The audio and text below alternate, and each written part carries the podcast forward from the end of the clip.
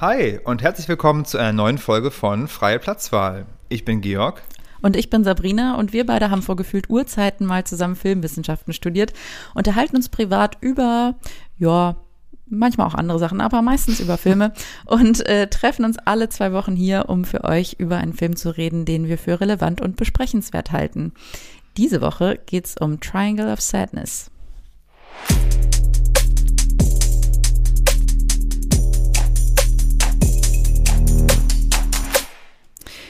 Triangle of Sadness ist der neueste Film von Ruben Östlund, hat die Goldene Palme dieses Jahr in Cannes gewonnen. Ähm, das ist bereits die zweite, zweite Goldene Palme für Östlund. Äh, zuletzt hat er sie für The Square bekommen, äh, der 2017 rauskam. Und Höhere Gewalt hat Östlund auch gemacht in 2014. Das weiß ich noch, den haben wir zusammengeschaut, Georg. Ja, genau. Hm. Äh, hat uns, glaube ich, auch echt gut gefallen ähm, und werden wir sicherlich auch nochmal drauf Bezug nehmen in dieser Folge. Ich denke, es, wenn wir jetzt über den Film sprechen, Spoiler werden vermutlich unvermeidbar sein, aber Georg, wir denken dran, vielleicht vorher dann doch nochmal einen Hinweis zu geben. Genau. Ähm, warum machen wir den Film, Georg? Du hast gesagt, wir sollen ihn machen. Naja, ich habe auf jeden Fall gemerkt, ähm, dass dieser Film so eine Art, äh, einer dieser Filme ist, die auf eine Weise wenig bekannt sind, auf einer größeren Skala, aber in einer gewissen Nische, in einer gewissen Bubble trotzdem rauf und runter diskutiert ja, werden. Da stimme ich total zu. Also ich habe auch sehr viel über diesen Film gehört. Ich war ja jetzt auch relativ spät dran, ihn zu sehen. Du, hat, du kanntest ihn schon. Ich habe ihn mir jetzt erst kürzlich für unsere Podcast-Folge ähm, angeschaut. Aber worum geht's überhaupt? Was ist Triangle of Sadness? Es ist eine schwarze Komödie in drei Akten über die Welt der Schönen und Reichen, jetzt mal ganz äh, salopp gesagt. Und äh, bildet den Abschluss einer losen Trilogie, ja, einer Trilogie über soziologische, gesellschaftspsychologische, ges geschlechterbezogene und, und, und Phänomene unserer Welt, äh, die Östlund eben in den bereits genannten Filmen auch schon verarbeitet hat. Also wir haben quasi höhere Gewalt oder Force Majeure ähm, als, als ersten, dann The Square als zweiten, da geht es eher um die Kunstszene und jetzt eben Triangle of Sadness als dritten Teil eben dieser losen Trilogie. Der Film selber ist dann auch wieder dreigeteilt.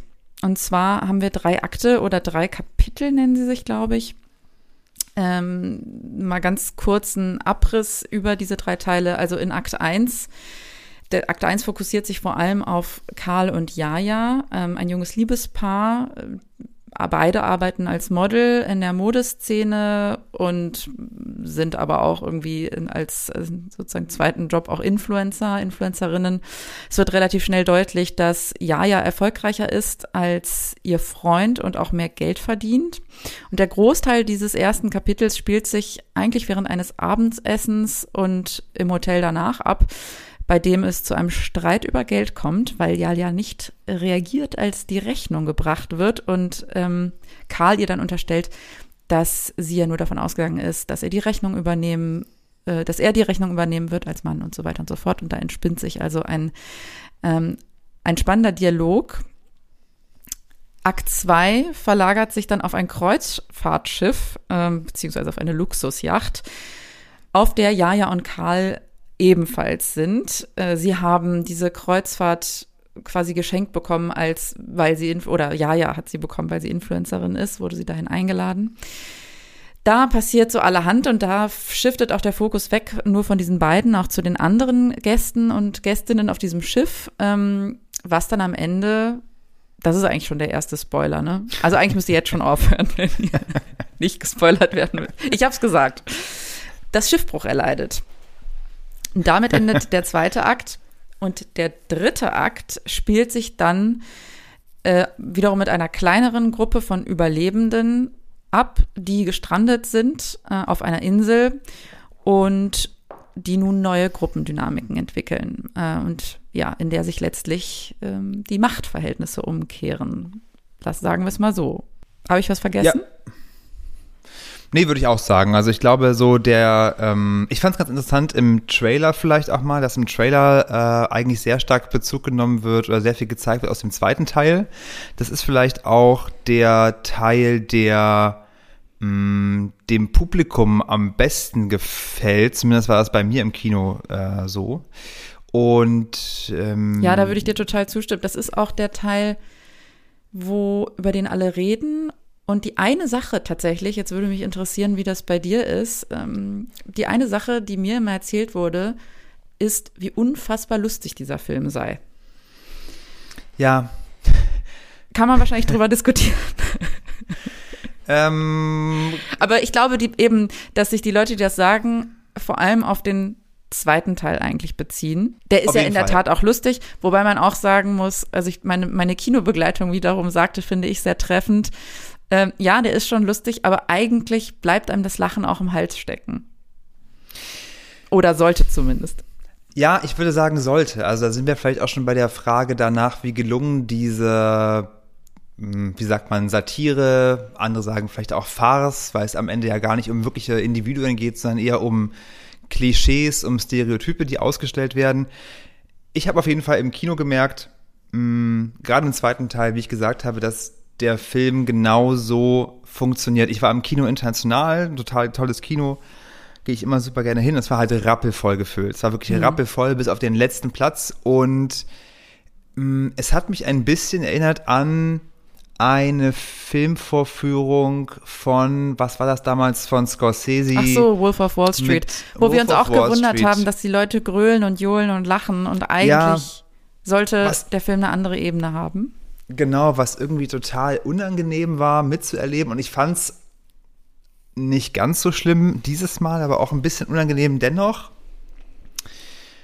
Weil ich A, den Film doch nicht so lustig fand wie das Publikum. Das war so das Erste. Und ich glaube, dass, wie, wie sage ich das, genau, am Ende ja vielleicht auch Ruben Östlund damit spielt, dass das Publikum sich vermutlich darüber wieder lustig machen wird oder das lustig finden wird, was auf dem Bildschirm, was auf dem, auf der Kinoleinwand passiert. Und genau, es einem vielleicht am ehesten im Halse stecken bleiben sollte, wobei das aus meiner Sicht gar nicht so gut funktioniert. Also ich muss auch sagen, mich hat das, und jetzt sind wir eigentlich schon mittendrin, so in der Bewertung des Films, mich hat das Ganze immer so ein bisschen an Loriot in zeitgemäß erinnert. Also ich fand, das hat schon sehr viel Slapstick, ähm, gerade im zweiten Teil. Ähm, man muss vielleicht nochmal dazu sagen, was passiert überhaupt im zweiten Teil. Wir sind auf diesem Kreuzfahrtschiff und äh, die Kernszene oder die Szene, über die, wie du sagst, alle reden, ist wahrscheinlich diejenige, wo die ganzen reichen Leute, wir haben also einen Unternehmer, der früher Handgranaten verkauft hat, also wir haben einen Waffenhändler und ein Waffenhändler-Ehepaar, wir haben ähm, Aber ganz feine britische Leute. Olig genau, ganz feine britische Leute. Wir haben einen russigen, Oli russischen Oligarchen, der also wie so eine Art kommunistischer Kapitalist ist, ähm, der, und das finde ich dann aber am Ende irgendwie auch schon wieder zu plump, der natürlich ähm, Scheiße verkauft und das aber nicht nur im übertragenen Sinn, sondern im wörtlichen Sinn. Also er verkauft am Ende Der Dünger-Oligarch. ähm, ich weiß nicht, Düngemittel. Ähm, ja, lustig, irgendwie auch nicht der Megabrüller. Ich weiß gar nicht, wie ich es beschreiben soll. Und ähm, dann kommt diese feine Gesellschaft, kommt auf jeden Fall in diesem in diesem ähm, Captain's Dinner ähm, zusammen,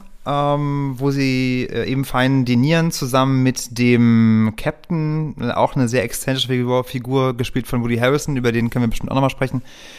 Und ähm, was passiert? Natürlich auf so einem Schiff, man kann auch in starken Wellengang kommen und das passiert. Und ähm, ich sag mal, die Konsequenz daraus ist am Ende ein großes Kotzen und Kacken, so kann man es vielleicht Ja, aber. Moment, jetzt, äh, ich habe das anders verstanden, nämlich, dass ja immer gesagt wird, die seien alle seekrank, aber sie sind es doch gar nicht, oder? Also spätestens dann, wenn es alles nicht nur oben rauskommt, sondern auch unten, muss ja klar sein, dass die sich alle den Magen verdorben haben. Und ich habe es ehrlich gesagt so verstanden, dass das Essen ein bisschen zu lange draußen stand, weil ja in einer früheren Szene die gesamte äh, Crew da gezwungen ist, äh, alles stehen und liegen zu lassen und schwimmen zu gehen und die Zeit ah, zu genießen. guter Punkt. Ja, sehr gut. Und ich glaube, ja. der, der Koch sagt sogar an einer Stelle irgendwie, dass das, das Essen wird schlecht oder so. Ne? Und die haben, die essen da ja ähm, frische Austern, Oktopus und so weiter.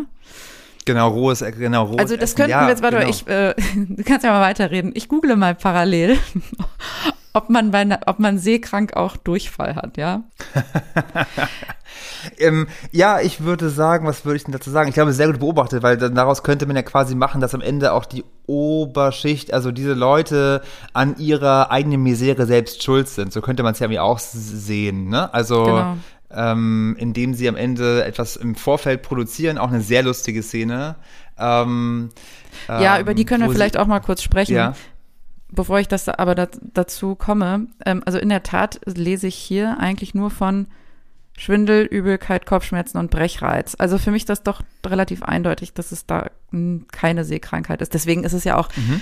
das ist ja schon auch echt, ja, schon auch übel, aber witzig, wenn die dann immer wieder darauf verweisen, dass sie doch bitte mehr essen sollen, weil das gegen Seekrankheit hilft, ne? Und die haben dann irgendwie dieses glibberige Zeug da vor sich liegen. Ja, ja, ja, das stimmt.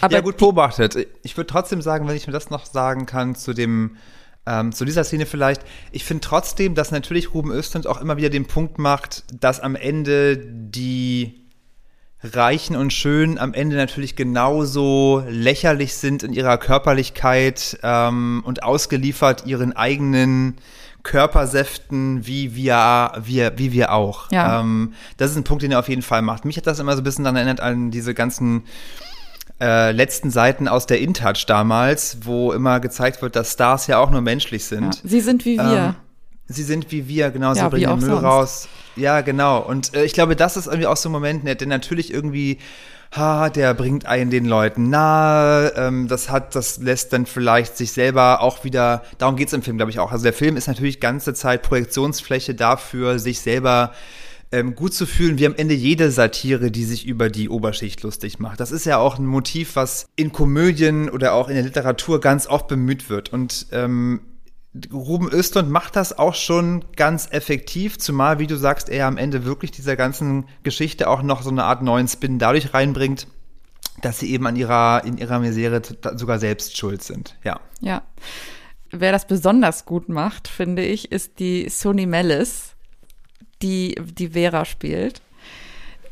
Und ich habe irgendwo gelesen, glaube ich, dass sie wirklich diese Szene, wo wo sie sich übergeben muss und das ja wirklich im Strahl macht äh, und sich dabei aber noch den Champagner noch hinterher kippt, dass sie da so einen Perfektionismus entwickelt hat und da wirklich das ähm, ähm, ja maximal, ich sag mal, naturgetreu abbilden wollte ähm, und sich da wirklich sehr in diese Rolle reingesteigert hat. Und ich finde, das sieht man und ähm, das krönt diese ganze Szene, würde ich behaupten, ähm, ihre Performance da am Tisch. Auch wenn ich jetzt mit diesen ganzen Pipi-Kaka-Witzen äh, sonst gar nicht unbedingt so viel anfangen kann. Und es wurde mir dann auch alles ein bisschen zu viel, je länger es dann ging.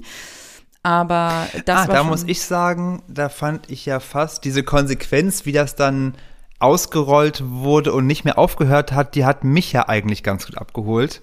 Ähm, weil die, ich nämlich auch im Kinopublikum gemerkt habe, die meisten Leute hatten irgendwann vielleicht genug davon, aber dass dann eben doch noch mal jemand irgendwo rumrutschte und noch ein Klodeckel durch die Gegend flog und ähm, also das fand ich in, in der Konsequenz oder in, in dieser in dieser ähm, Länge dieser Szene am Ende dann irgendwie auf eine Weise auch doch doch ganz nett, ähm, weil vielleicht Ruben Östlund an der Stelle auch ein bisschen wieder mit Erwartungen gebrochen hat, würde ich sagen. Wenn wir noch mal kurz bei Sony Mellis bleiben, also bei der bei der Vera, äh, dann können wir nämlich auch noch mal über die Szene sprechen, die ich äh, eben meinte, also die davor stattfindet, wo einfach weil ich die wirklich ganz ganz fantastisch fand.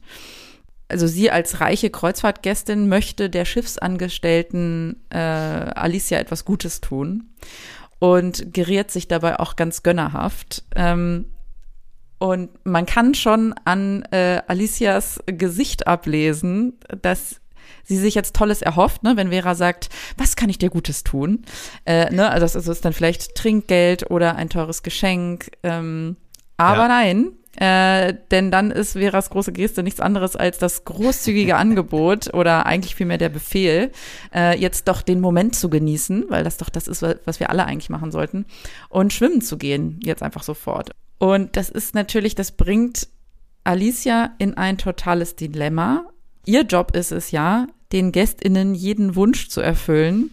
Veras Wunsch steht jetzt aber wiederum eigentlich genau eben diesem Job im Weg. Und das finde ich schon ganz schön clever. Und ich finde, das ist auch cleverer und subtiler oder raffinierter als vieles andere, was Östlund in dem Film macht und, und so als, ja, Kapitalismuskritik oder als so, ähm, es wird immer von oben nach unten getreten, zeigt in dem Film. Ne? Da gibt es viele andere Szenen, ob das jetzt die Tatsache ist, dass ein Crewmitglied gefeuert wird, weil sich einmal ein äh, Gast beschwert hat oder dass die Segel äh, gereinigt werden, oder dass der, dass der Kapitän antwortet, ja, ja, dann werden die Segel gereinigt, weil sich eine Frau beschwert darüber, dass sie ja dreckig werden, obwohl es gar keine Segel an Bord gibt. Und das trifft ja auch auf das zu, was wir eben schon sagten. Es ist oft alles sehr, sehr plakativ, sehr auf die Zwölf. An dieser Stelle eben nicht. Dieses Dilemma, was da entsteht ähm, bei, bei dieser Schiffsangestellten, ähm, das ist schon echt gut gemacht und ich finde auch, wenn, wenn sie dann in den Pool steigt oder steigen muss, das ist echt hard to watch und sie spielt das auch krass gut. Ähm, es ist ja. doppelt schlimm, weil es für die Angestellte super demütigend ist. Ne, sie, sie steigt ja auch in voller Montur dann und ohne Badeanzug rein. Also wie kann man so weltfremd sein, auch als diese reiche Frau, das nicht zu checken? Äh, und es ist ja, aber. Es hat am Ende ja auch. Ja. Es hat am Ende auch was von White Saviorism, oder? Das ja, ist ja total, auch so ein Element total. davon. Ähm, diese, der eigene Gestus zurückgeben zu wollen. Ja, ganz genau. Und das ist eben das, was doppelt schlimm ist, weil es für die Angestellte super demütigend ist und Vera sich nicht bewusst ist, dass sie sie demütigt und auch entmündigt, sondern ihr eigenes Ego damit auch noch streichelt, eine gute, großzügige Tat vollbracht zu haben. Ja. Und genau. Und spannend, das, was wir vorhin gesagt haben, dass das ja am Ende dann der, der, der gesamten ähm, Gesellschaft, feinen, illustren Gesellschaft auch zum Verhängnis wird, weil dadurch eben die, äh, das Essen verdirbt. Ja, genau. Das finde ich auch noch eine sehr schöne Ebene und ein sehr schönes Resultat dieser gelungenen Szene. Ja. Apropos Ebenen, ich glaube, es lohnt sich vielleicht nochmal in die anderen Akte reinzugucken. Ja. Jetzt haben wir ja viel über Akt 2 gesprochen.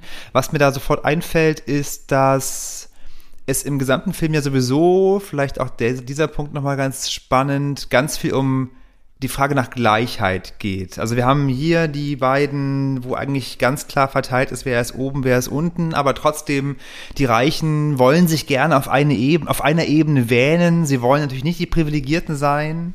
Ähm, ähm, oder nicht die, nicht die obszön Reichen sein. Sie wählen sich sozusagen auf gleicher Ebene. Und auch im ersten Akt geht es ja ganz oft darum, und ich glaube, da hast du auch eine Szene rausgesucht, die so ähm, äh, sehr plakativ dafür steht, dass ähm, in den beiden Models Jaja und Karl es ja auch äh, in deren Beziehung ganz oft darum geht, dass ähm, man danach strebt, gleich zu sein. Das merkt man vielleicht auch nochmal auf den Modeschauen. Das ist ja nochmal so ein Punkt ganz am Anfang.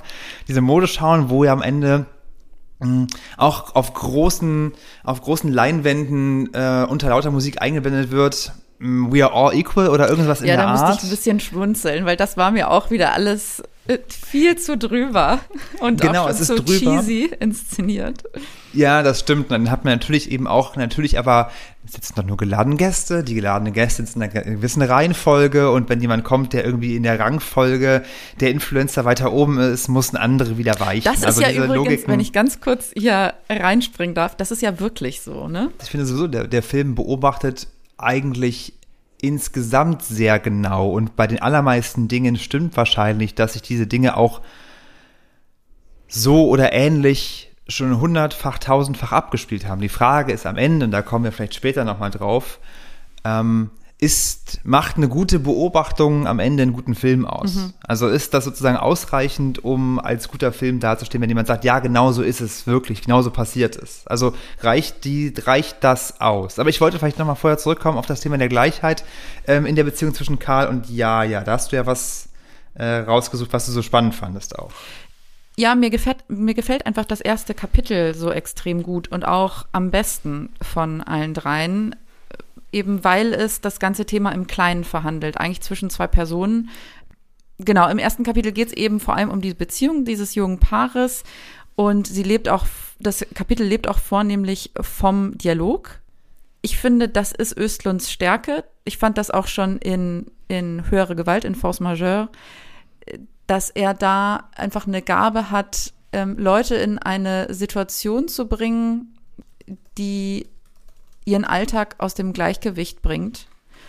Und wo du merkst, da ist gerade in einer Beziehung etwas, ein, in ein, eine Beziehung ist in eine Schieflage geraten. Es wird gar nicht alles offen ausgesprochen. Es passiert alles in Inkrementen. Es passiert alles über Gesagtes oder eben Ungesagtes, über Blicke. Und, und das ist meines Erachtens Östlunds Stärke. Eben diese, dieser gute Beobachter von zwischenmenschlichen Beziehungen und der Dynamik von Gesprächen zu sein, äh, in denen es Spannungen gibt, in denen es Missverständnisse gibt, ähm, in denen es Schweigen gibt. Ähm, in dieser Szene werden Machtverhältnisse verhandelt, es werden Geschlechternormen verhandelt, es wird auch männliche Fragilität verhandelt. Und das hat mir schon besonders gut gefallen. Was ich auch sehr gut fand, ist, dass er da, ja, es ist, geht natürlich auch um Geschlechterrollen, aber es ist jetzt nicht so, dass einer unbedingt besser wegkommt als der andere. Also der äh, Karl ist vielleicht passiv-aggressiv und man merkt auch, es ist irgendwie, er will einerseits dem Ideal irgendwie des Alpha-Mannes entsprechen, andererseits ist er dann aber doch wie so ein eingeschnapptes kleines Kind, ähm, wenn er dann bezahlen muss und unterstellt ihr auch, das absichtlich getan zu haben. Auf der anderen Seite kommt sie auch nicht gut weg. Also sie gibt ja auch zu, äh, manipulativ zu sein und sie gibt auch zu, absichtlich nicht die Rechnung bezahlt zu haben. Also beide kommen schlecht weg. Ähm, es ist wahnsinnig gut beobachtet und es ist vor allem eine Szene, die ähm, in ihrer Alltäglichkeit trotzdem brillant ist und weil sie auch einfach so relatable ist. Total. Und ich finde, dass deswegen, um vielleicht auch deine Frage zu beantworten, reicht es einfach nur zu beobachten. Und ich würde sagen, absolut reicht das. Aber das ist das, was im ersten Teil passiert. Das ist nicht das, was in Teil 2 und Teil 3 passiert. Und das ist vielleicht auch ein bisschen der Übergang für mich jetzt, äh, außer du möchtest noch was zum ersten Teil sagen. Da finde ich, ja. gelingt das nicht mehr so ähm, gut. Genau, ich würde gerne noch eine Sache zu Teil, Teil 1 sagen. Ja. Ähm, ich stimme dir da nämlich tatsächlich total zu. Ich hatte das Gefühl, in Teil 1 ist Östlund auch noch an den Figuren irgendwie interessiert. Und vielleicht ist das auch was, was am Ende mich in mehr interessiert als ähm, holzschnittartig ähm, Klischees aufeinanderprallen zu sehen. Vielleicht ist das irgendwie was auch mich persönlich ähm, am Kino am Ende irgendwie mehr fasziniert, wenn Dinge im Kleinen verhandelt werden, weil die sich irgendwie echter anfühlt. Interessanterweise vielleicht auch deswegen, ähm, ich habe in einem Interview mit Östlund gelesen, dass diese Szene dieses Streits ums Bezahlen und die Anschlussszene im Fahrstuhl wohl eins zu eins ihm so passiert sei und er oder sehr ähnlich so passiert sei mhm. und er sie sozusagen danach modelliert habe. Weswegen sie, glaube ich, auch so greifbar geworden ist. Ich würde nämlich sagen, dass insgesamt Östlund im Film die beiden Protagonisten immer mehr aus dem Blick verliert. Sie sind ja auch in Teil 2 mit dabei, Jaja und Karl, und auch in Teil 3, aber sie werden immer mehr zu so einer Art Vehikel, um durch den Film zu führen. Auch in Teil 3 spielen sie natürlich eine größere Rolle, insbesondere Karl in seiner Beziehung zu der ähm, Klofrau, Chlorein, Klofrau? Toilettenfrau. Ja, also sie wird ja, sie nennt sich ja selber so oder sie wird so genannt, aber an sich ist das natürlich auch schon irgendwie ein sehr abwertender Begriff. Ja, genau. Ähm, aber sonst sind sie eben eher, eher Vehikel. Und ich glaube, dass deswegen ist für mich am Ende auch in dieser Trilogie höhere Gewalt der beste, der bessere Film, weil es irgendwie kammerspielartiger angelegt ist und am Ende mehr Figuren bleiben, die in ihrer Lächerlichkeit auf eine Weise ja auch sehr bemitleidenswert sind und auf eine andere Weise auch sehr jämmerlich. Und das ist vielleicht so dieses Spannungsfeld, was es, was ihm in diesem Film am besten gelingt, finde ich. Genau. Ja, kommen wir vielleicht dann nochmal explizit auf Teil 3 zu sprechen. Teil 3 ist schon nochmal deutlich anders angelegt als die ersten beiden Teile. Das habe ich allein schon deshalb gemerkt, A, dass Teil 3 sehr viel länger ist, vielleicht auch länger als man erwarten würde. Und das Publikum hat als ich im Kino war, ganz anders reagiert auf den dritten Teil. Es wurde sehr viel ruhiger, es wurde sehr viel konzentrierter, habe ich so den Eindruck gehabt. Und das passiert natürlich, dann natürlich deswegen, weil der Film vielleicht auch weniger erwartbar ist. Mm, nicht mehr so einfach zugänglich und uns ja irgendwie nochmal was Neues erzählen will, vielleicht auch am Ende alles abrunden will und uns etwas erklären will über die Welt. Und da muss ich sagen, ich fand Teil 3 am Ende nämlich am ambitioniertesten, aber gleichzeitig auch am, ich sage mal, ärgerlichsten, weil ich finde, dass hier eine Art von Kapitalismuskritik reinkommt, die am Ende etwas behauptet, was mich sehr stark irritiert hat. Was passiert? Vielleicht noch mal ganz kurz ähm, zum Hintergrund. Was passiert? Die Überlebenden stranden, eine Gruppe von wenigen Überlebenden strandet auf einer Insel, nachdem das Schiff gesunken ist. Und nun geht es darum, wie überlebt man auf der Insel. Und überlebt haben nämlich neben einer Gruppe von Reichen vor allem auch eine weitere Figur, nämlich die, wir haben sie eben Klofrau genannt, oder eine der Bediensteten auf dem Schiff, die eben für die Reinigung Damit haben wir uns selber entlarvt. ja.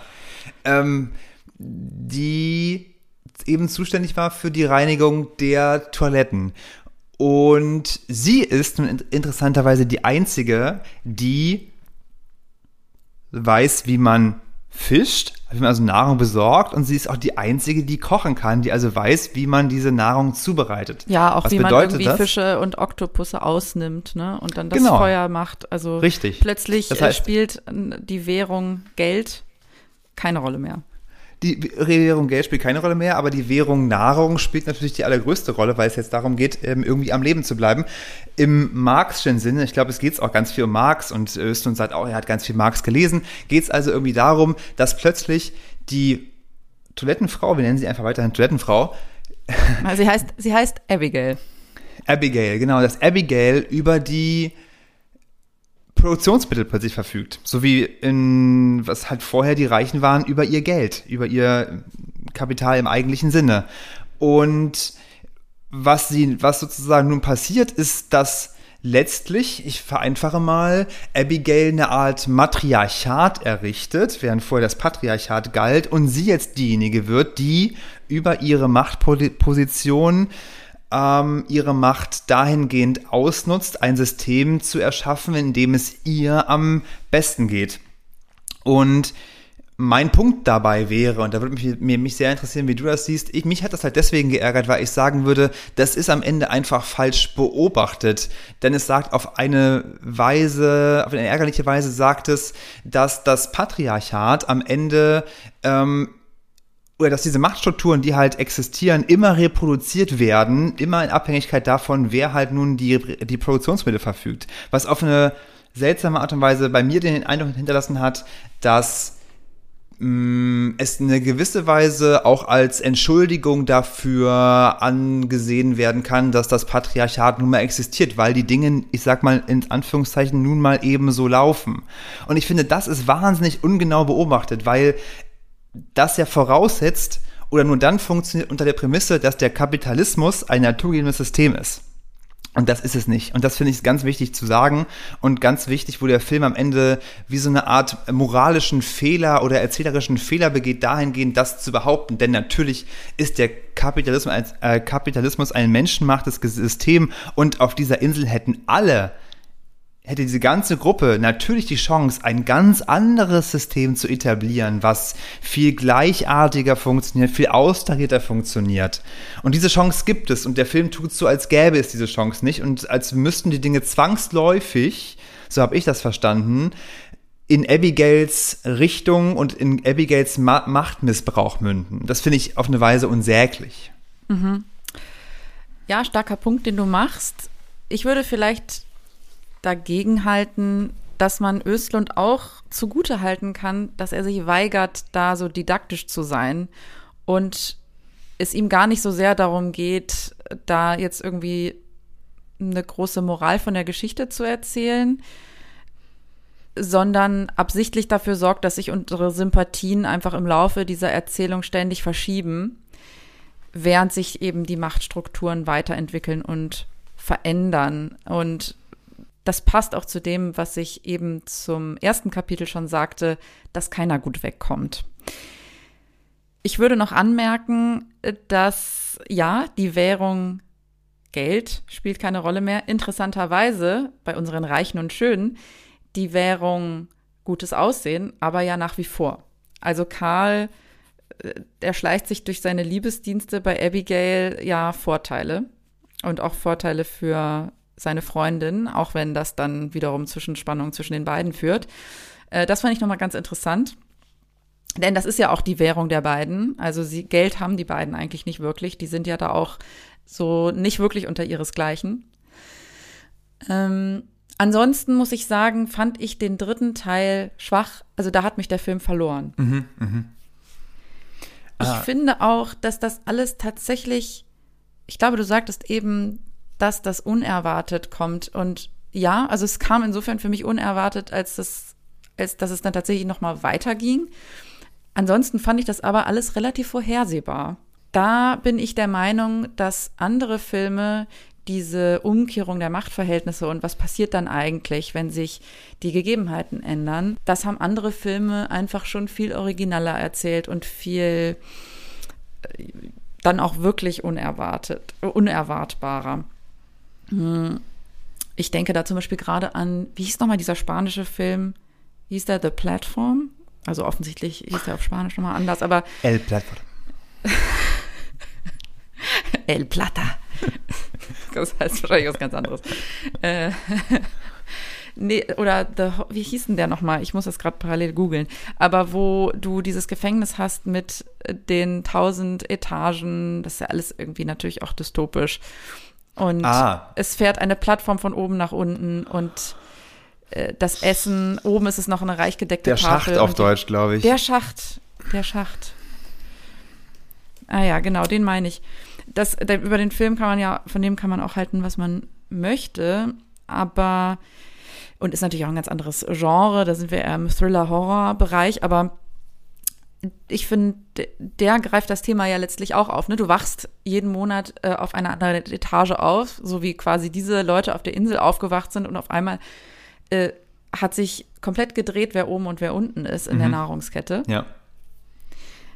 Und naja, ich finde ehrlich gesagt, dass auch schon im zweiten Teil die Metaphern, die da gewählt werden, ne, wir haben äh, die, diese Klassengesellschaft, die auch über das Oberdeck und das Unterdeck, das kennen wir irgendwie schon seit Titanic und ähm, das irgendwie mit der Insel, mit, der, mit den Menschen, die da gestrandet sind und dass sich da die Verhältnisse deswegen neu ordnen, das ist irgendwie gefühlt, ich meine, das ist auch irgendwie darauf basiert, auch Lost, unter anderem.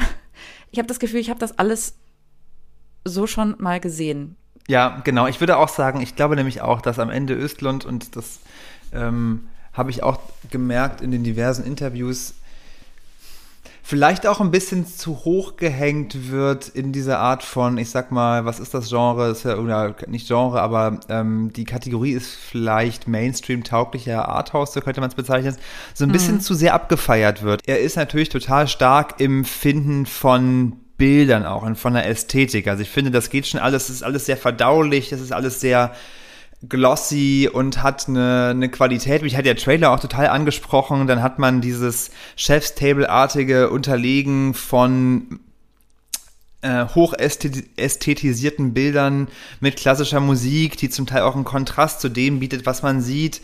Ähm, alles sehr, alles sehr zeitgeistig, alles sehr zeitgemäß und auf eine Weise aber trotzdem am Ende vielleicht mit ein bisschen weniger Substanz als viele ihm zutrauen und auch vielleicht als er selber, oh, das ist jetzt sehr hart, als er selber glaubt zu produzieren. Ja, das war so ein mhm. bisschen mein Gefühl. Also in den Interviews, die ich gelesen habe, geht es ganz oft um darum, was er über Marx herausgefunden hat und was er erzählen wollte und wie er eben nicht an der ähm, nicht an der Erzählung einer individuellen Person interessiert ist, sondern eher an einer Collage von Nun ja, wir haben es gesagt, an einer Collage von diversen, diversen Abziehbildern und dass darüber sich eine Art soziologisches Gemälde ergebe und das höre ich alles und denke, ja, aber wie du es sagst, mannigfaltig anders gemacht und auch schon stärker.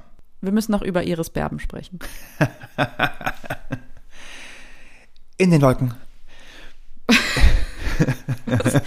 also ich, äh, so ganz, also ich liebe Iris Berben, wirklich. Ich finde sie ganz toll. Ich finde sie eine tolle Schauspielerin. Ich schaue sie mir super gerne an. Ich finde sie auch persönlich toll. Ich wäre gern mit ihr befreundet. Ich finde sie sehr interessant und progressiv. Und übrigens, heißer Tipp, die Folge Was machst du am Wochenende vom Zeit-Podcast mit ihr ist, äh, lohnt sich. Ach, sie war da das auch mal am. Rande. Habe ich gar nicht mhm. mitbekommen. Mhm. Spannend. Ja, was für eine wahnsinnig tolle Frau. Auch mit irgendwie, die, ich glaube, sie ist 70 ja. oder so. Ja. Und abgesehen davon, dass sie nicht so aussieht, aber das soll jetzt nicht hier der Fokus sein, die bleibt so krass am Ball, wirklich. Die ist so informiert. Ja. Die ist so jetzt, auch in ihrem Alter noch. Das fand ich sehr, sehr beeindruckend. Aber die Rolle habe ich nicht ganz verstanden von Iris Berben. Ach, ja, auch da wiederum habe ich gelesen, es gäbe irgendwie eine Figur in Östlunds Leben, die, die Person hätte das auch immer gesagt, dieses in den Wolken und er Kategorie nett, aber irgendwie erschließt sich es einem nicht so richtig und es hat, es vermisst irgendwie, es lässt auch an Konsequenz vermissen. Es bleibt irgendwie so eine Art Fremd, so ein Fremdfaktor, diese Figur. Ja, finde ich auch. Vielleicht abschließend ja. an dich, Sabrina, die ja. Frage, muss man diesen Film gesehen haben? Ja, du hattest schon angekündigt, dass du das gerne jetzt als Frage etablieren möchtest. Das, ne? Das, Oder? Das, das, ist jetzt. Das ist richtig. Ja, wir haben, wir haben bisher ja noch kein Bewertungssystem aller Punkte oder Sterne ne, bisher gehabt.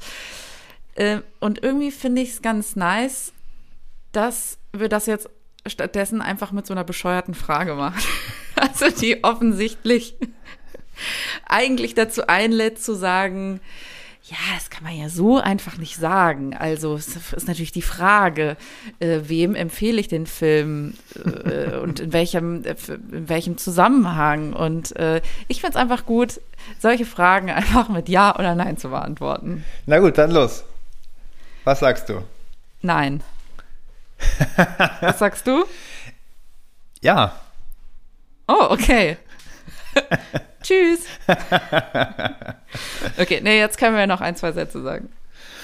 Also mein Punkt wäre gewesen, ich habe ja, es ist ja durchgeklungen, es gibt durchaus viele Sachen, die ich an dem Film semi-gut gelungen finde, nur so halb spannend oder auch in anderen Filmen besser umgesetzt. Und trotzdem würde ich sagen, das ist auf jeden Fall gelungenes, gelungener, gelungener Arthouse, der unterhält, der Leute mitnimmt, der eine Ambition hat und der auf jeden Fall einen unterhaltsamen Abend produziert. Und deswegen finde ich, ist das ähm, ähm, allein schon und vielleicht auch nochmal die Komponente, allein schon, um sich auch ein Bild von Ruben Östlund zu bilden und vielleicht auch tiefer in sein Werk einzusteigen. Wie gesagt, Force Majeure eine wahnsinnige Empfehlung aus meiner Sicht. Ja, also unterhaltsam, das kann ich dem Film auch nicht absprechen. Ich war auch sehr gut unterhalten. Ich finde auch, der Film ist sehr immersiv er will körperliche, viszerale Reaktionen triggern, Ekel, Stress, äh, wir haben das schreiende Baby, dann äh, auch dieses oh, nicht hinschauen können. Ich weiß gar nicht, gibt es dafür einen, einen, einen Begriff, eine, mhm. ähm, eine Emotion? Mir fällt gerade kein Wort ein, was das beschreibt. Also ich meine jetzt zum Beispiel die Szene, wo äh, man eigentlich nicht hingucken möchte, weil man weiß, jetzt haut er den Stein auf den Esel. Ja, stimmt. Ich finde, da fehlt, es gibt, da fehlt im deutschen Wortschatz ein, eine ein Begrifflichkeit. Ja. Jedenfalls, also etwas zutiefst, ähm, etwas, was wirklich äh, aus den Eingeweiden irgendwie kommt als Reaktion, ja. Mhm. Äh, auch das Lachen. Ja, also wir haben ja schon gesagt, der Film äh, bringt einen streckenweise auf jeden Fall auch zum Lachen. Das ist schon toll. Und ich finde auch die Themen, die verhandelt werden, interessant. Ich bin einfach nur der Meinung, das haben andere Regisseure in anderen Filmen schon origineller und besser gemacht. Nicht zuletzt er selber. Ähm, deswegen habe ich jetzt einfach mal ganz polemisch geantwortet, nein, und schaut euch doch vielleicht stattdessen höhere Gewalt, Force Majeure an. Vielleicht könnte man als kleinen Teaser noch sagen, warum sollte man sich den anschauen? Ich finde, die Prämisse ist so toll. Und ich glaube, wenn man das hört, dann will man sich den auf jeden Fall anschauen. Eine vierköpfige Familie ist im Skiurlaub. Und als sie auf der Terrasse von so einer Skihütte äh, Mittag essen, sieht man, dass eine Lawine runterkommt. Und es bricht Panik aus, weil kurz gedacht wird, es werden jetzt alle von der Lawine überrollt. Die bleibt aber tatsächlich kurz vor, vor allen stehen. Also es passiert nichts. Aber in diesen paar Sekunden, wo Leute tatsächlich ja Todesangst hatten und Panik, ist es ja super spannend zu sehen, wie verhält sich wer. Und während die Frau sich auf die Kinder wirft und versucht, sie zu schützen, hat der Mann sich halt schon aus dem Staub gemacht. So, und dann musst du den Skiurlaub noch fortsetzen. Ja. Gemeinsam. ja, wirklich. Ja? Ich habe alleine schon, alleine der Trailer lohnt sich auch nochmal. Ich habe mir den auch im Vorfeld der Folgenvorbereitung angeschaut. Das ist ein echtes Highlight. Also ich glaube, auch den Film werde ich mir auch bald nochmal angucken. Ja. Ja, ich glaube, damit haben wir Triangle of Sadness abschließend und ausführlich erörtert. Bleibt uns natürlich nur noch unsere Lieblingsrubrik, der Filmsnack. Sabrina, hast du uns einen mitgebracht? Natürlich habe ich einen mitgebracht. Ich war im Babylon Kreuzberg in Triangle of Sadness und Auch geiles in. New York, ja, ich war lange nicht mehr da. Ich mag's voll gerne. Ähm. Ich mag die Straße auch. Dresdner Straße ist super. Ja, da kann man super gut hinterher noch einkehren, irgendwie, um Ja. was zu trinken, da in der, wie heißen die, äh, in der Schwarz, nee, Würgeengel. Schwarze- Würgeengel. Trödler, Ja, super nette Club. Gorgonzola. Ja. Alle, die nicht Auf der Berlin anderen Seite befinden sich. Ja. Könnt ihr mal bei Google Maps nachgucken. Meine Mutter denkt, äh, Cotti ist No-Go-Zone und da wird man erschossen. Jedenfalls in den York-Kinos gibt es an den Kassen diese süßen Nusssnacks von, wie heißen die nochmal? Tuga oder sowas? Uh, nice. Ja. Ja, ich weiß, dass du die nämlich auch kennst. Ich, empf ich möchte nämlich das empfehlen, was, wo ich weiß, dass du es auch sehr lecker findest. Diese Mandeln, Yes. Salzmandeln, die mit so dunkler Yes. Schokolade überzogen sind. Ultra lecker. Ultra lecker. Ultra teuer gleichzeitig auch, würde ich sagen. Ja, ultra teuer, also ungefähr 2,50 Euro pro Mandel. Ja. Da sind auch ka kaum welche drin. Jetzt kommt, jetzt kommt der Downer. Die hatten die nicht mal, als ich jetzt da war. Ah. Ich habe mir dann was anderes gekauft. Äh, war auch lecker. Aber ich würde immer zu diesen Mandeln Ja. greifen. Okay, auf jeden Und in Fall. der Regel gibt's die auch. In den 100 Punkte, York-Kinos. 100 Prozent. Bester Filmsnack. Ja. Geil. Ja. Sehr gut, finde ich super. Sind wir auf einer, auf einer Linie. Dann war's das für heute. Wenn ihr noch Anmerkungen habt zu Triangle of Sadness oder zu Freie Platzwahl ganz allgemein oder zum Filmsnack, dann meldet euch doch sehr gerne. Wir freuen uns über Post an freiplatzwahlpodcast at gmail.com. Diesmal habe ich es richtig gesagt. Letztes Mal habe ich die falsche E-Mail-Adresse genannt, dann musste ich es rauslöschen. Ja, ich bin immer völlig lost. Ich freue mich, freue mich, wenn du weißt, wie die Adresse heißt. Oder auch wenn ihr ähm, Vorschläge habt, welchen Film wir als nächstes besprechen sollten. Genau. Ansonsten hören wir uns beim nächsten Mal wieder. Es hat Spaß gemacht, Sabrina. Bis bald. Ja, wie immer. Macht's gut. Bis ganz bald.